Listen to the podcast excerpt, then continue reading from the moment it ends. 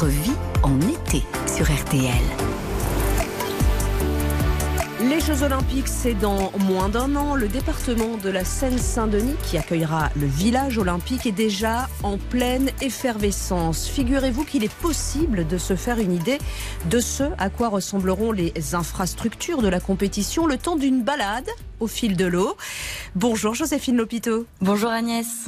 Vous êtes la référente JO de Seine-Saint-Denis Tourisme, l'agence qui organise une croisière sur le canal Saint-Denis à la découverte de ces changements liés Jeux.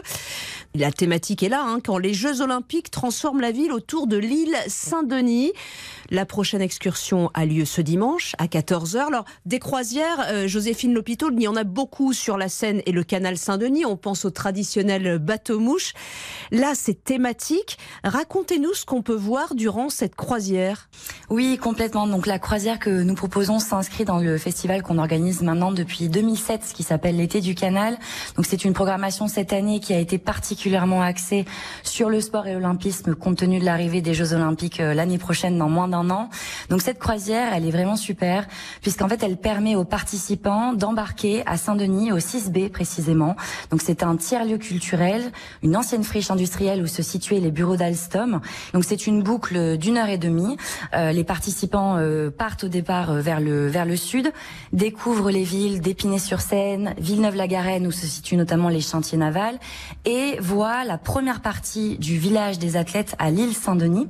Donc c'est une partie vraiment euh, complètement euh, nouvelle, avec des euh, infrastructures absolument magnifiques. Et après avoir fini cette magnifique croisière, on revient au 6B, donc c'est vraiment une boucle. Et là, les participants peuvent profiter du tiers-lieu culturel, puisqu'il y a une plage aussi qui est installée là-bas, et pique-niquer après leur moment et ce beau voyage qu'on leur propose.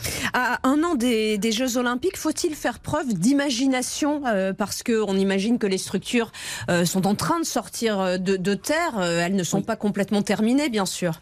Effectivement, il faut pas faire preuve d'imagination et il faut surtout donner envie aux euh, habitants, aux franciliens, aux touristes qui viennent euh, sur notre département, puisque le département de Seine-Saint-Denis, on le sait, va être beaucoup impacté par euh, les Jeux Olympiques. Ça va être un point très positif pour ce département qui a, on le sait, une image parfois euh, dévalorisante auprès du public. Et là, il y a tout un travail que nous, on fait en tout cas en tant qu'agence de développement touristique pour donner envie aux gens de découvrir le territoire avec l'aspect des Jeux Olympiques. Et qui sont ces gens, justement, qui sont les personnes qui embarquent avec vous?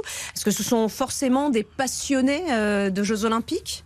Alors pas forcément. En fait, ce sont des, des, personnes comme vous et moi. Ça peut être très bien des habitants euh, qui sont justement sur l'île Saint-Denis, Saint-Denis ou Saint-Ouen, ou bien des personnes qui sont sur le département mais qui connaissent pas forcément bien cette partie euh, de l'île Saint-Denis, ou bien même des Parisiens qui ont envie aussi de venir un peu découvrir le territoire parce qu'ils sont juste à côté. Et nous, on a aussi cette envie de casser ces barrières avec Paris et donner envie aux gens d'aller voir un peu plus loin et découvrir ce qu'on appelle le Grand Paris, ou bien tout simplement des touristes qui sont de passage euh, sur le département ou sur Paris et qui ont envie de faire une croisière différente de celle qu'on peut connaître par le biais des bateaux mouches qui sont sur la Seine intramuros à Paris. C'est une véritable opportunité hein, pour le département de Seine-Saint-Denis, c'est ce que vous nous disiez Oui, complètement. Alors on a eu une étude euh, il y a euh, quelques mois qui euh, montrait que je crois que c'est plus de 80% des habitants de la Seine-Saint-Denis sont très favorables à l'arrivée des Jeux Olympiques. Pour eux, ils pensent vraiment qu'il va y avoir un, un véritable impact sur l'image, ça c'est très important, et surtout sur le territoire. Parce que ce qui est intéressant avec l'arrivée de ces nouvelles infrastructures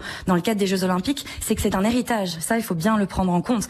Il va y avoir de nouvelles habitations, de nouveaux de nouvelles, de nouveaux bureaux, de nouveaux quartiers, de nouveaux équipements sportifs, de nouvelles salles de spectacle. C'est tout un, un territoire qui est en train de changer de manière très positive pour les habitants, et ça, c'est une force. Et les JO sont un formidable accélérateur euh, pour le département de la Seine-Saint-Denis. Donc nous, on va continuer nos croisières, on va faire euh, des croisières thématiques très variées, et on va évidemment euh, davantage donner envie aux gens de découvrir le territoire en amont des Jeux Olympiques et on continuera évidemment après les JO comme euh, héritage quand les Jeux Olympiques transforment la ville autour de l'île Saint-Denis. C'est une chouette balade en tout cas que vous nous avez euh, donné envie de faire, Joséphine Lopito. Merci beaucoup. Vous êtes la référente JO de Seine-Saint-Denis euh, Tourisme. On vous souhaite de belles croisières et puis on sera sûrement amené à reparler de ces Jeux Olympiques avec vous. Merci beaucoup. Merci à vous et on vous attend nombreux ce dimanche pour cette croisière.